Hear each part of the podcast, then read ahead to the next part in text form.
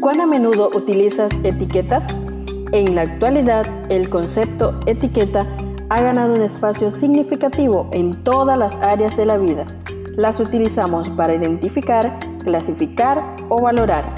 En este día compartimos Etiquetas para reflexionar de la autora Carolina Ramos. 365 reflexiones agrupadas bajo 7 etiquetas. Querido joven, descubramos la etiqueta para hoy. Valores es la clasificación para hoy 21 de octubre. Proverbios 22-29 nos dice, ¿has visto a alguien diligente en su trabajo? Se codeará con reyes y nunca será un don nadie. La reflexión para este día se titula El carpintero mediocre.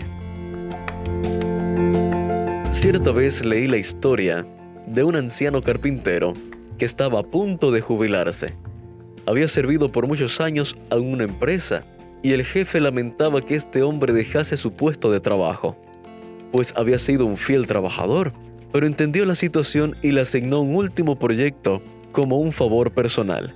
El carpintero accedió, aunque se notaba que no estaba muy entusiasmado, inició el proyecto y lo llevó a cabo. Hizo una tarea de segunda categoría y usando materiales inadecuados pero cumpliendo al fin. Al terminar, el jefe le hizo la inspección de la casa y le entregó al carpintero las llaves de la casa. Le dijo, toma, la casa es tuya, es mi regalo en consideración por todos estos años de dedicación. Le dijo, qué sorprendido y arrepentido estaba el carpintero.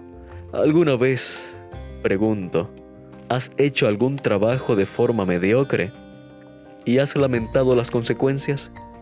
No siempre nos enfrentamos a los resultados de la misma forma que ese carpintero. No siempre la forma mediocre de hacer las cosas se refleja en nuestro trabajo. A veces, la forma en que vivimos nuestra vida en otros aspectos es la que no refleja excelencia.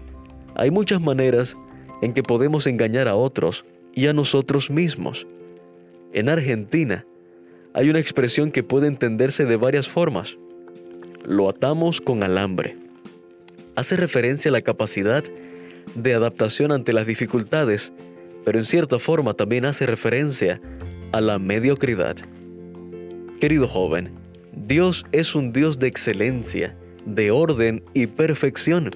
La norma es elevadísima, pero también alcanzable con su ayuda. José y Daniel son ejemplos bíblicos de excelencia. Conocemos la prosperidad a la que llegó José gracias a su trayectoria. De Daniel quizá no se nos dice tanto en ese sentido, pero el grado de confianza que obtuvo ante todos los reyes y gobernantes nos muestra que su excelencia le valió al menos la oportunidad de seguir testificando y cumplir con una tarea de gran responsabilidad. Seguramente conoces gente dedicada que siempre busca dar lo mejor de sí. Hoy te invito a que veas qué características tienen en común todos ellos y le pidas a Dios que te ayude a ser una versión más excelente de ti mismo, no necesariamente para obtener fama y honra, sino para ser un mejor imitador de su carácter. Que Dios te bendiga.